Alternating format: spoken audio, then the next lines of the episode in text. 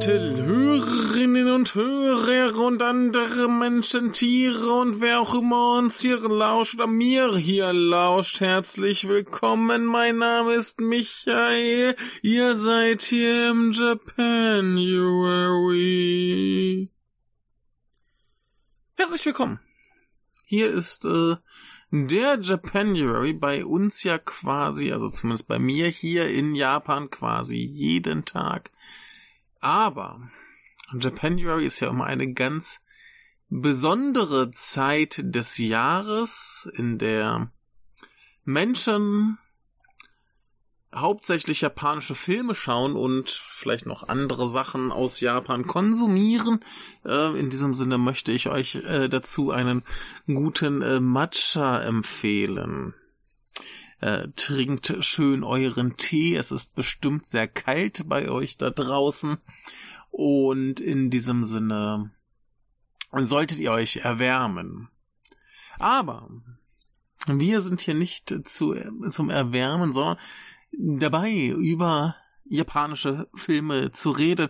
Mein Ziel ist, ist ganz, ganz viel zu besprechen. Im besten Fall einen Film am Tag. Deswegen äh, sind wir hier auch gerade noch Mitte Dezember und ich nehme schon mal was auf, damit wir schon mal ganz viel haben. Äh, kommen auch noch ein paar Nippon Connection Folgen mit rein und ich werde vielleicht noch das ein oder andere Special machen. Da muss ich auch noch ein bisschen drüber nachdenken. Und äh, ich habe auch schon im Dezember irgendwie für äh, Einsendung aufgerufen, aber wenn ihr das hier jetzt hört, ist es mutmaßlich zu spät. Ähm, ist halt so. Aber äh, ja, mein Ziel ist es, möglichst ganz, ganz viele Filme zu besprechen.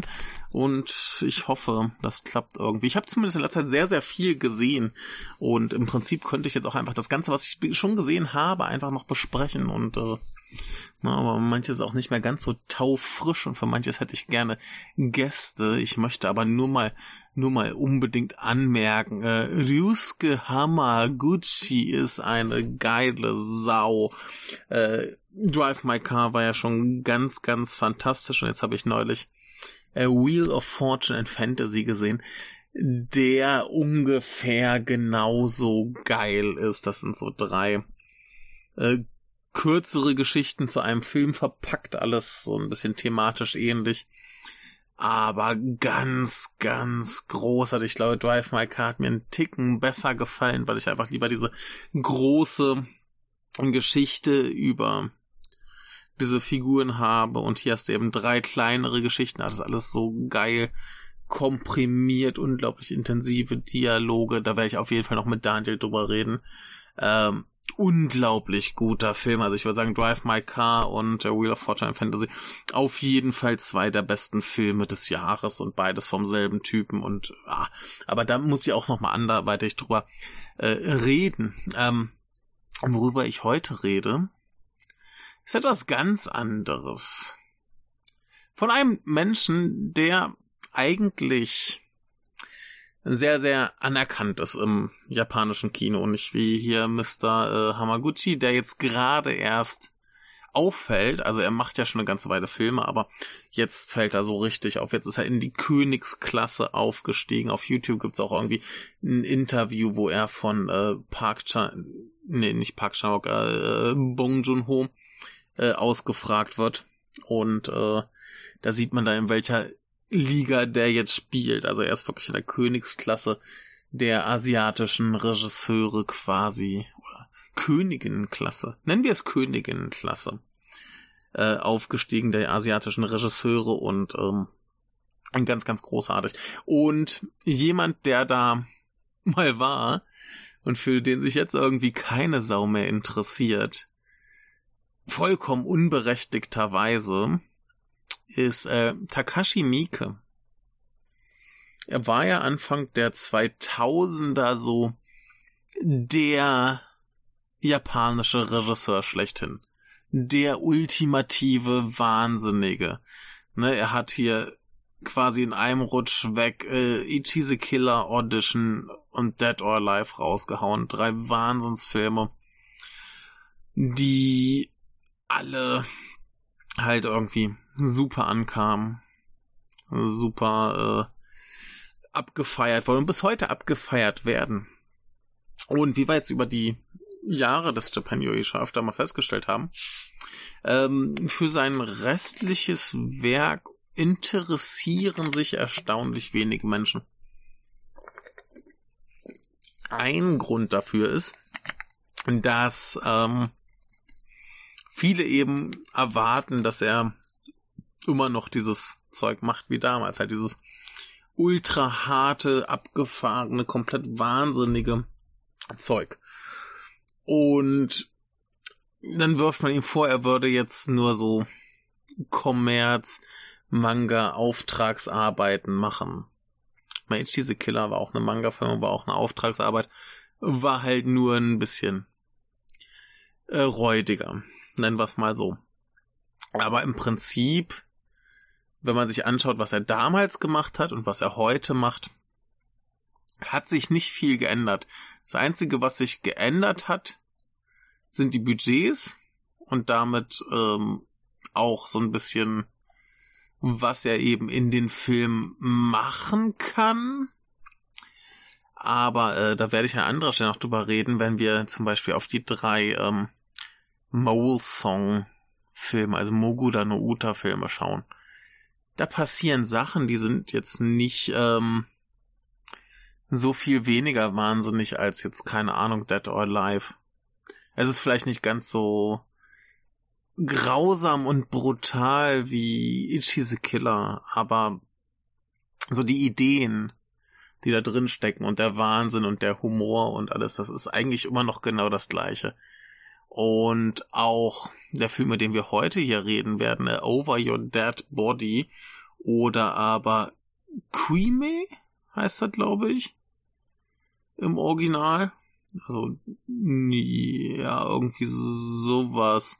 Auf jeden Fall hat er den, den Katakana Untertitel Kuime. Wie er da von den Kanji aus hinkommt, weiß ich gerade. Ah doch, dass das geht, ja. Also Kuh wie Essen und Me wie Frau.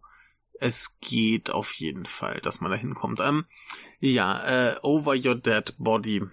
Und das ist ein Film aus dem Jahr 2014. Und das war so eine Zeit, da haben sich die Leute schon nicht mehr so richtig für ihn interessiert. Also da ging's dann los. Äh, vorher hatte er gemacht. So sein letzter richtig großer Hit war 13 Assassins. Und dann ging es los mit Harakiri, hat schon keinen mehr so richtig interessiert. Ich glaube, die Leute, die es interessiert haben, haben dann gesagt, oh, das Original ist besser. Dann kam der Ace Attorney Film, der super ist, für den sich aber keine Sau interessiert hat, weil es eben nicht krass genug war. Das ist halt Familienunterhaltung mit ab, abgefahrenen Frisuren. Dann gab's For Love's Sake, der zwar bei Third Window Films erschienen ist, für den sich aber auch keine Sau interessiert hat, weil es ein äh, Musical ist, äh, ein sehr, sehr geiles Musical aber hat keinen interessiert. Dann Lesson of the Evil, ja, hat noch ein bisschen Aufmerksamkeit gekriegt. Dann äh, Shield of Straw, ich glaube, auf äh, auf Deutsch in Häkchen hieß er äh, Wara Notate und dann irgendwie die Gejagten oder irgendwie so, ein so ein deutscher Untertitel darunter. Ähm, auch ein super Film, hat sich aber auch niemand für interessiert. Und dann kam der erste Mole Song, der außerhalb Japans, glaube ich, nie erschienen ist. Äh, abartig, dann Over Your Dead Body, der, glaube ich, in England ein DVD-Release hatte, hat aber niemand wahrgenommen, hat keinem Sau gesehen. Dann kam As God's Will, hat keine Sau gesehen, ist glaube ich auch nicht äh, im Westen erschienen. As a Lying Standing in the Wind, wissen die meisten Leute wahrscheinlich nicht mehr, dass er existiert. Yakuza Apocalypse war so der erste, wo es hieß, boah, Mieke versucht, sich selbst zu kopieren und diesen alten Wahnsinn wiederzubeleben, ohne es hinzukriegen. Aber ich finde, der macht das eigentlich ziemlich gut. Also ist halt großer, großer, abgefahrener, blödsinniger Spaß. Und dann kam tatsächlich so die Phase der großen, hochbudgetierten Manga-Verfilmung. Wir hatten der Terraformers, der zugegebenermaßen echt nicht so toll ist, den ich persönlich aber immer noch relativ unterhaltsam finde. Dann ähm, der zweite äh, Mugura no Uta, dann irgendwas, was ich überhaupt nicht zuordnen kann, irgendwas für kleine Mädchen. Äh, Idol, Warrior, Miracle Tunes, Pilot, also nehme ich an, ein Pilot für eine Serie. Hm, hat nie ein Mensch je davon gehört. Dann äh, Blade of the Immortal, super Film. Hat keine Sau gesehen. Jojo Biz Bizarre's Adventure.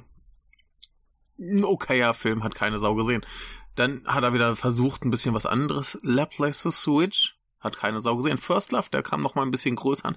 Also auch so, ja, er versucht wieder das gleiche wie früher. Äh, pff, nee, der macht halt mal wieder einen Yakuza-Film. Passiert. Dann noch so ein Ding, wo nie, nie, nie ein Mensch von Gott hat, That Moment, My Heart Cried, dann noch so zwei so Idol-Dinger.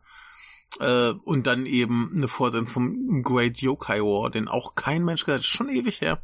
Der erste. Der ist jetzt in der Yokai-Box von Arrow drin. Habe ich auch noch nicht gesehen, muss ich mir auch angucken, aber halt eher was für Kinder. Und dann eben zuletzt der dritte Mole-Song.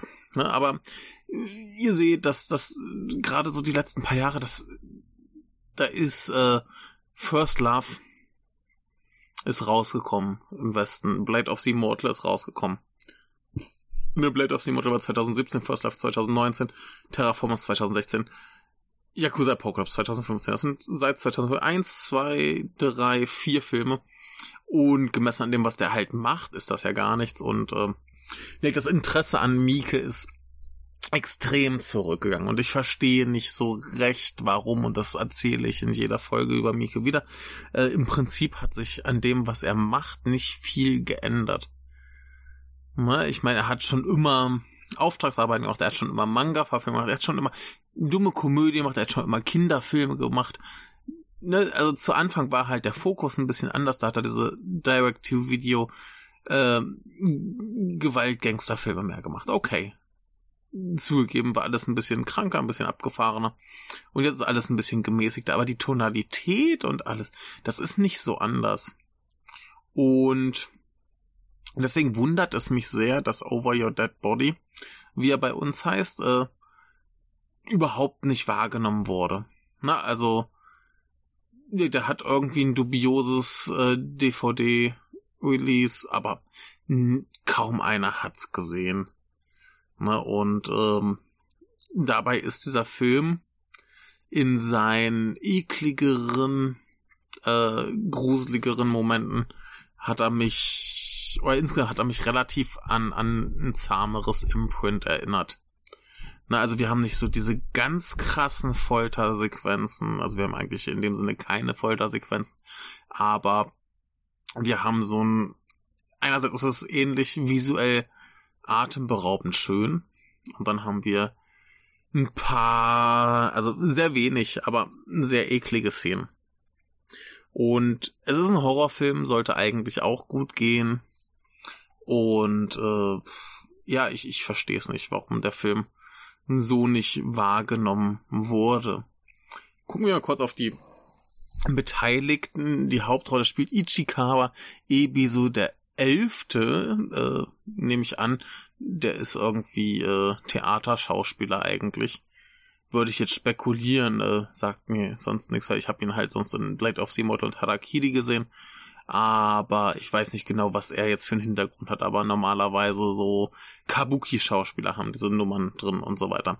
Dann haben wir Ko Shibasaki, die wir auf jeden Fall alle schon in tausenden Filmen gesehen haben und sei es nur Battle Royale oder äh, dem Keanu Reeves äh, 47 Ronin, äh, One Miss Call, Memories of Matsuko Go, äh, ganz, ganz viel Zeug. Also da stehen die Chancen gut, dass man sie zumindest mal gesehen hat und sei es eben nur Battle Royale.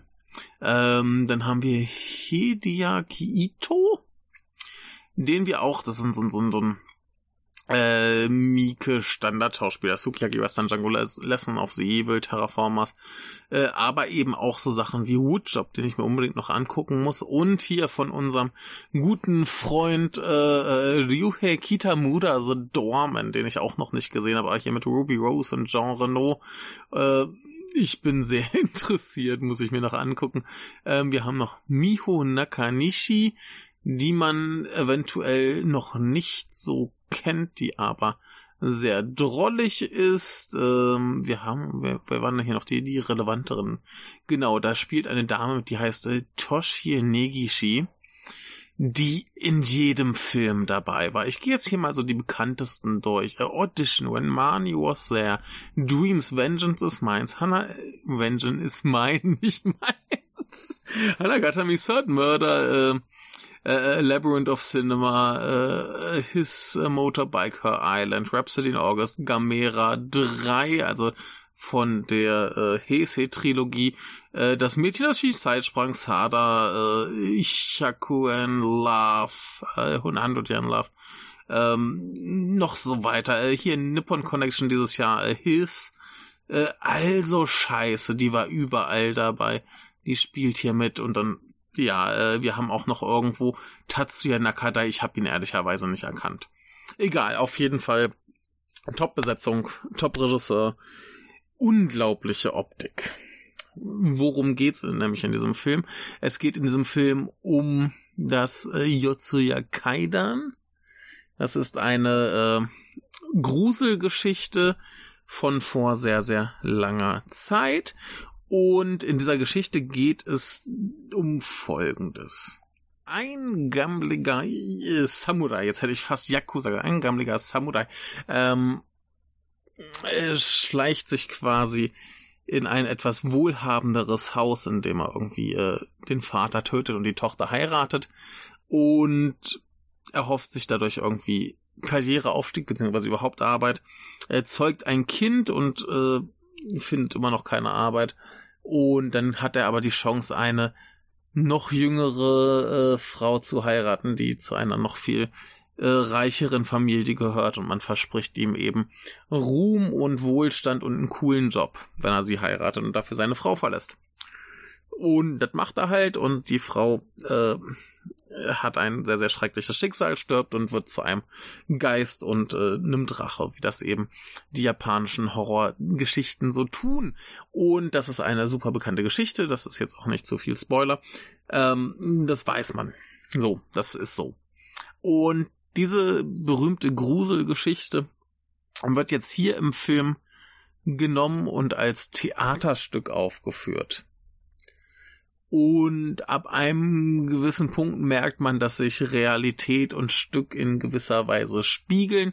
Das heißt, ähm, unser Protagonist, der eben den Protagonisten im Stück spielt, äh, ist liiert mit der Frau, die eben seine Frau spielt. Und äh, er fängt eine Affäre an mit der Frau, die eben seine zukünftige Frau spielt. Und es geschehen dann eben ganz, ganz gruselige und schreckliche Sachen. Und das ist alles jetzt nicht so inhaltlich wahnsinnig unvorhersehbar. Ist auch gar nicht mal so schrecklich gruselig. Es gibt ein paar gute Gruselszenen. Zum Glück verzichtet der Film weitestgehend auf so, so, so Jumpscares und so Quatsch. Es ist mehr so eine langsame, unangenehme Stimmung, die sich aufbaut und ähm, ja, die sich da so langsam steigert und steigert und steigert. Und es ist aber jetzt nicht so, dass man da sitzt und, und sich vor Angst an den äh, Fingernägeln kaut oder so. Es ist, es ist äh, langsam zunehmend unbehaglich. Und äh, wenn man halt diese Originalgeschichte so kennt, dann ist halt der Rest jetzt auch nicht so überraschend, aber die Umsetzung ist halt ganz wunderbar, denn äh, ist das das Theaterstück, wir sehen halt nur die Proben und die Bühne ist der Wahnsinn, was die da aufgetischt haben. Dann können sie das immer noch so drehen. Das ist eine, eine Drehbühne, dass man da irgendwie die andere Seite kriegt oder was. Und ähm, was sie da alles aufgetischt haben, ist, ist großartig. Es sieht total geil aus, weil wir so ein bisschen äh, hat mich zeitweise an sowas wie ähm, Dogville erinnert. In Dogville war es ja, glaube ich, so, dass die Hauswände nur auf dem Boden aufgemalte Linien waren und hier hattest du dann schon eine Wand, aber das war mehr so, wenn man, wenn man das so kennt, diese, Papierwände in Japan, das sind ja so, so, so, so Holzvierecke und in der Mitte dann so Papier und hier fehlt dann quasi das Papier, das heißt, du hattest nur diesen Rahmen als Wand und konntest dann von außen reinsehen. Und das ist alles super schön ausgestattet, super schön beleuchtet. Es gibt irgendwann eine äh, Kreuzigungsszene vor einem wundervoll gemalten Mond. Es ist alles super atmosphärisch äh, beleuchtet. Es sieht unglaublich gut aus. Das macht's halt, dass man so ein relativ begrenztes Set hat. Wir haben quasi nur dieses Theater, wo geprobt wird, und die Wohnung von äh, ihr. Und äh, viel mehr ist nicht. Und diese Wohnung sieht auch ein bisschen zugeleckt aus. Das macht einem schon ein bisschen Angst. Und äh, ja, es, also der, der Film lebt vor allem von seiner wahnsinnig geilen Optik. Also es ist wirklich äh, wunderschön, wunder, wunderschön. Und ähm, ansonsten hat man halt eine nette Stimmung. Wir haben netten Grusel. Jetzt für abgewichste Horrorfans ist das halt nix, wo sie, wo sie Panik kriegen. Natürlich nicht. Aber es ist halt so japanische Geistergruselgeschichte. Ähm, wir haben wir so ein paar Splatter-Momente drin, äh, oder fast Splatter-Momente, so ein paar Ekel-Momente, so Mieke-eske Sachen, die dann eben teilweise aussehen wie aus Imprint oder sowas. Äh, ist alles, alles sehr, sehr geil. Ähm, wo man sich halt ein bisschen dran stören könnte, eventuell, ist einmal, dass eben wirkt, es nicht super gruselig ist, sondern halt, ne, also nicht der, der extreme Horror, sondern halt Grusel, netter, atmosphärischer Grusel. Ähm, und das Ende fand ich so ein bisschen, ja, okay. Da gehe ich gleich noch mal drauf ein, aber dann waren wir vorher noch mal vor Spoilern. Ähm, aber wirklich das Ende kann man dran meckern, ja. Und wenn es denn mal kommt, das CGI ist halt okayisch. Man sieht halt sofort, dass es CGI ist, aber es sieht nicht schrecklich aus. Und es ist sehr, sehr wenig. Also, da gibt's nicht viel dran rumzumeckern. Ne? Und ja, dass die Geschichte halt vorhersehbar ist, ja, es ist halt ein Klassiker. Insofern würde ich mich da nicht äh, zu sehr dran reiben. Es ist jetzt auch nicht so, dass da irgendwie versucht wird, da was, was super Originelles draus zu machen, sondern es wird halt einfach in die Moderne transferiert und das funktioniert gut. Kann man nix gegen sagen. Deswegen finde ich das sehr, sehr befremdlich, dass dieser Film eben äh, außerhalb Japans quasi nicht existiert. Also ich weiß noch, ich hätte ihn damals auf der Nippon Connection sehen können, habe mich dann aber entschieden, stattdessen ähm, Shinya Tsukamotos Fires on the Plane zu schauen. Ähm, Im Nachhinein weiß ich nicht, ob das die bessere Entscheidung war. Ich, ich glaube, es ist der bessere Film. Und ich bin sehr glücklich, ihn damals gesehen zu haben, weil er auch so ein bisschen dazu beigetragen hat, dass ich eben heute so ein ekliger äh, Shinya Tsukamoto Fanboy bin. Aber äh, ich hatte da noch deutlich mehr Chancen, den später nochmal zu sehen. Ich dachte mir damals halt noch, ja, boah, Mieke, der wird ja eh im Westen veröffentlicht, den kann ich mir später auf DVD holen. Und ja, so kann man sich irren, ne? Ähm, ja, aber damals hätte ich halt die Chance gehabt. Ja, dann gab's irgendwie so ja, so ein kaum wahrgenommenes DVD-Release. Existiert, der Film existiert quasi nicht. Und das Poster, was ich hier bei Letterbox sehe, mit so einer hässlichen Puppe drauf, das, das siehst du und das willst du nicht schauen. Ja, und ähm, das ist irgendwie alles nicht äh, gut rübergekommen. Keine Ahnung warum. Denn wirkt, äh, Mieke sollte zu dem Zeitpunkt noch ganz okay gegangen sein. Ähm, Horror sollte eigentlich auch immer ganz gut gehen, gerade nach, also ich meine klar, die J-Horror-Welle war damals schon durch und so viel Neues hat der nicht beizutragen, aber sollte eigentlich, hätte eigentlich noch reichen müssen für mein Empfinden. Und äh, keine Ahnung, was da, vielleicht, vielleicht irgendeine rechte Scheiß oder so, ich, ich weiß es nicht. Es ist auf jeden Fall sehr, sehr bizarr, weil es ein ziemlich guter Film ist. Jetzt nix äh, Genre neu definierendes. Aber ein sehr atmosphärischer, sehr gut gemachter äh, Horrorfilm. Und ich begreife es nicht. Ich, ich, ich habe keine Ahnung, wie das passieren konnte, dass der so untergegangen ist. Also, falls ihr da noch Bedarf habt, irgendwie einen Horrorfilm zu schauen, würde ich euch den irgendwie empfehlen. Es gibt wohl irgendwie eine äh, äh, englische DVD, anscheinend gibt's auch eine US-DVD. Aber äh, ja, der, der ist irgendwie komplett verschwunden, weiß ich nicht. Ähm, versucht's, wenn, wenn ihr wollt, dann schafft ihr das, diesen Film zu sehen und das lohnt sich auf jeden Fall. Ich finde ihn ziemlich, ziemlich toll. Also noch geiler wäre es halt irgendwie eine Blu-ray davon zu haben, denn in HD sieht er noch viel schöner aus. Ich habe zum Glück eine japanische Blu-ray. Ähm, aber ja, es ist ein hervorragender Film. Und jetzt werde ich noch zwei, drei Worte zu dem Ende sagen. Also falls euch das jetzt nicht interessiert oder ihr es nicht gespoilert haben wollt, äh, ich gehe jetzt noch ein bisschen mehr auf die Handlung und das Ende ein und äh, ja, dann schaltet jetzt lieber ab, schaut euch den Film vorher an, er ist sehr gut, äh, lohnt sich auf jeden Fall. So.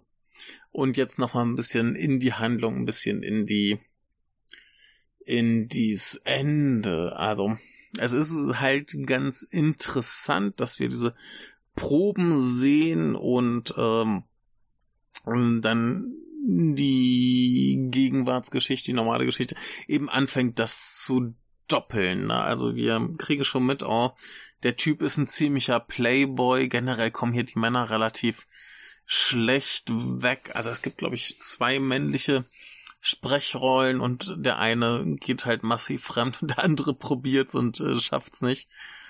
Und ähm, das ist dann vielleicht auch so ein bisschen äh, eine Botschaft, eine Kritik an den Zuständen, an den Männern und so weiter, äh, finde ich schön, dass man das auch mal so ein bisschen äh, probiert. Also dieser eine Typ, der versucht halt immer die äh, Freundin des Protagonisten. Also mal schauen, wie sie jetzt eigentlich heißt. Sie heißt äh, Miyuki und der Typ heißt Kosuke. Und dieser andere Typ äh, ist mutmaßlich äh, Jun. Also Jun geht immer zu Miyuki und sagt, ey, wollen wir nicht einen trinken gehen? Und sie sagt eigentlich immer so, ey, komm. Du bist verheiratet, du hast Kinder, geh zu deiner Frau. Und währenddessen geht halt ihr Macker, der äh, Kosuke, geht los, die Ume bumsen.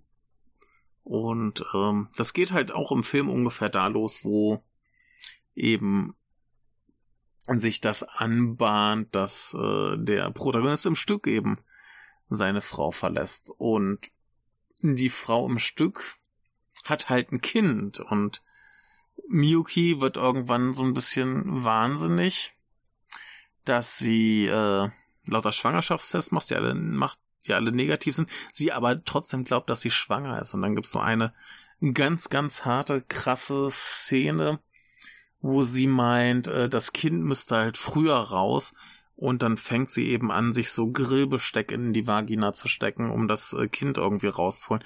Es ist ganz, ganz grausam anzusehen. Also es ist verhältnismäßig uneindeutig. Wir kriegen jetzt nicht das Close-up und äh, aber wir sehen schon sehr klar, so ein bisschen so von der Seite, dass sie, dass sie sich da eben diese, so eine, so eine, so eine fette diese, ihr kennt diese großen Gabeln, die quasi einen Griff haben, wie so ein großes Küchenmesser, nur eben vorne zum Fleisch aufspießen, so zwei Spieße dran. Hat man normalerweise, um Braten auf, aufzuspießen, um ihn zu schneiden. Und das schiebt sie sich halt in die Vagina und das ist nicht schön. Natürlich nicht. Wie könnte es das sein?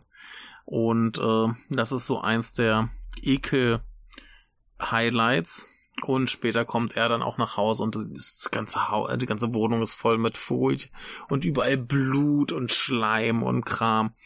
Und das ist äh, eine sehr krasse Szene, sehr gut. Fand, fand ich äh, sehr, sehr gut. Und ab da wird er eben auch zunehmend wahnsinnig. Hat irgendwie so ein so eine Vision, dass äh, er irgendwie, dass sie durch die Windschutzscheibe seines Autos geflogen kommt und ihm den Kopf abbeißt Daher wahrscheinlich auch der Titel.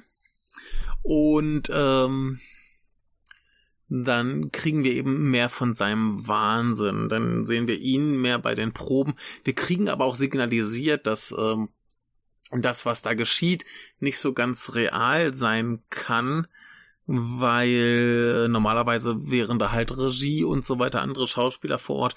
Das sieht man immer ganz toll, wie die da vorsitzen vor der Bühne und sich das angucken. Die haben alle nichts zu tun, großartig, aber sind da, um das, das gibt immer so ein ganz tolles Kontrastding. Wir sehen das auf der Bühne geschehen und wir sehen die Leute da sitzen, wie sie sich das anschauen und äh, ja, mutmaßlich Kommandos geben oder so, aber das kriegen wir nicht so richtig schauen. Also, sie sitzen da.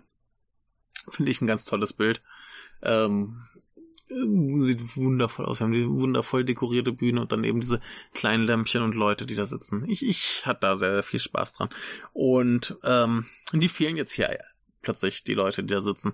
Und er sieht eben immer mehr seine, seine eigentliche Freundin, die Miyuki, die auch irgendwie sehr entstellt ist, an, angepasst an das, was im Stück passiert. Da wird sie äh, ihre Rolle wird von der neuen Schwiegermutter äh, vergiftet und ihr wächst plötzlich so ein fettes Geschwür im Gesicht und der äh, ihr Mann macht noch irgendwie so einen fiesen Trick, dass er dem blinden Masseur sagt, ey, du kannst meine Frau haben, ich brauch die nicht mehr. Und wenn er dann eben mit ihr zugange ist, äh, tötet er sie eben beide und dann kommt diese Kreuzigungsszene. Und ja, aber er, er wird jetzt zunehmend wahnsinniger. Er sieht zunehmend seine Freundin, die da irgendwie Dinge tut und Dinge geschehen und äh, er tötet mutmaßlich die falsche und das ist, es wird immer surrealer. Also Gegenwart und Stück verschmelzen immer mehr und immer mehr, bis es dann eben komplett eskaliert und dann wird uns als Zuschauern gezeigt, dass er eigentlich bei diesem Autounfall tatsächlich enthauptet wurde und starb. Und äh, Miyuki geht's plötzlich gut. Und sie hat seinen Kopf noch irgendwie so unterm Tisch liegen, den sie so munter vor sich hin äh, kickt und so weiter. Ähm, ja, das hat dann wieder sowas von alles war nur ein Traum oder eine Vision. Und äh, ja, es muss dann eben alles geschehen sein in den letzten Momenten, die er da irgendwie äh, enthauptet wurde während dieses Autounfalls oder so. Irgendwie sowas in der Richtung. Es ist jetzt nicht der Knaller. Ich war so ein bisschen, oh, ja. Ja, okay, alles klar. Er hatte noch irgendwie so eine Geistervision, wie er enthauptet wurde, dann ist okay. Ähm, das war so für mich der, der Schwachpunkt des Films. Das, das bisschen antiklimaktische Ende. Der Weg dahin ist super geil, wie das alles verschmilzt und verändert sich und überhaupt und wie das alles aussieht. Das sieht so, so gut aus. Dieses ähm, Haus, wo er da einzieht, die haben als Wappen irgendwie so ein Tausendfüßler und da haben sie so diese, diese geile leuchtende Tausendfüßler-Deko überall hängen. Es sieht super geil aus. Ähm, optisch ein, ein, ein Leckerbissen. Ganz, ganz toller Film. Äh, der inhaltlich gut mit einem leicht abfallenden Ende. Und ansonsten gibt's da halt überhaupt nichts zu meckern. Prima Ding. Also, ich kann es nur nochmal sagen, ich verstehe nicht, warum Mieke so uninteressant geworden ist, denn ich finde, es hat sich bei ihm nicht viel getan. Er macht halt, also es hat sich auch nicht viel groß geändert, dass man sagen würde, boah, der erfindet sich jeden Tag neu, macht er nicht. Der macht so ungefähr die gleichen Sachen, nur jetzt vielleicht minimal äh, familienfreundlicher, aber ey, ein super Film. Schaut ihn euch an, wenn ihr die Chance habt. Und äh, glaubt an den Mieke. Was den Wahnsinn angeht, ich werde noch über, über den Mole-Song reden. Drei Filme sind's. Und ich finde alle drei ganz, ganz großartig. Ich werde euch erklären, warum. Ist alles dreimal die gleiche Scheiße. Aber das ist so gut. Äh, egal. Wir werden noch viel Spaß mit Herrn Mieke haben. Das war jetzt mein 40. Film, den ich von ihm gesehen habe und ich finde keinen schlecht. Ja, Terraformers ist gleich so bisher der schlechteste. Und der ist primär ein bisschen zu lang, der hat aber gute Ideen, der hat gute Szenen und ein bisschen dröge, zu lange Action und ansonsten ist der aber auch okay. Und dementsprechend schaut mehr Mieke. Ihr wollt es. Ihr wollt es auch, ihr wollt mehr Mieke. genau wie ich. Und ich werde auf jeden Fall noch viel von ihm schauen, oder zumindest alles, was ich in die Finger kriegen kann. Und ich bin gespannt, was er noch in der Zukunft machen wird. Und das solltet ihr auch. Äh, hyped wieder mehr den Mieke. Er ist jetzt vielleicht nicht der aktuelle Superheld wie Ryusuke Hamaguchi, aber immer noch gut und sehenswert. Und in diesem Sinne, mehr Japan Yui, mehr Freude, mehr Liebe für alles. Bis zum nächsten Mal.